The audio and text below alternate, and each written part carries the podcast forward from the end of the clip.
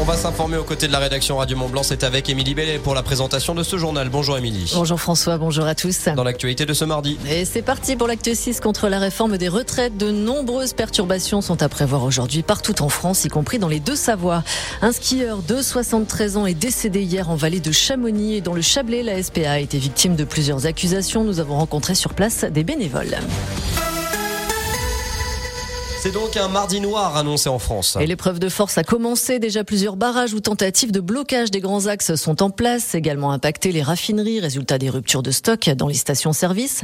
Dans les transports, un TGV et un TER sur 5 annoncés. Du côté des enseignants, au moins 60% de grévistes. Dans la rue, plus de 250 points de rassemblement dans toute la France.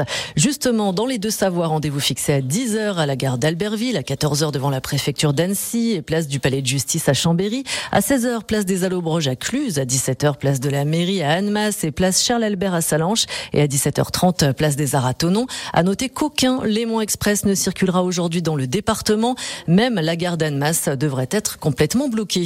Le Sénat lui a poursuivi cette nuit l'examen du texte après avoir rejeté toutes les propositions de la gauche qui voulait taxer davantage les profits exceptionnels. En ligne de mire aujourd'hui l'article 7 sur le départ à 64 ans.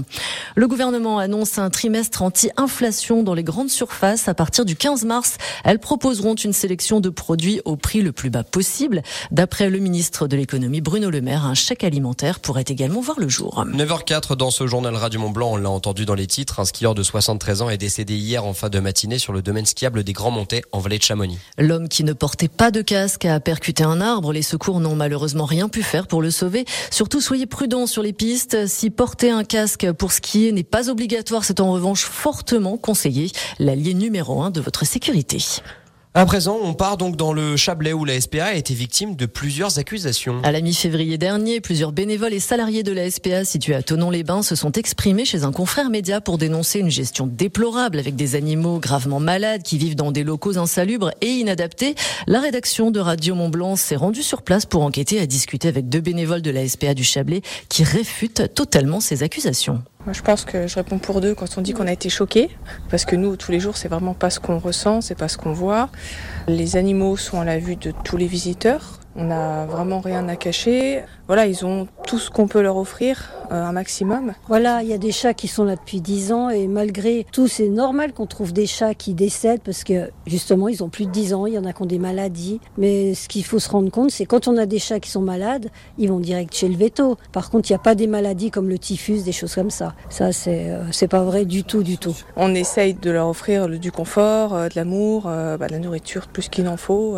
Ils sont vraiment choyés au plus qu'ils peuvent être dans un refuge. Sur place, Radio Mont-Blanc a constaté la vétusté de locaux qui méritent un rafraîchissement et une meilleure isolation, mais les espaces sont propres et les animaux qui ont des accès intérieurs et extérieurs sont pour la très grande majorité bien portants. De son côté, la nouvelle présidente de la SPA du Chablais nie l'ensemble des accusations, hormis la vétusté des lieux, et a porté plainte contre ces attaques qu'elle juge injustes.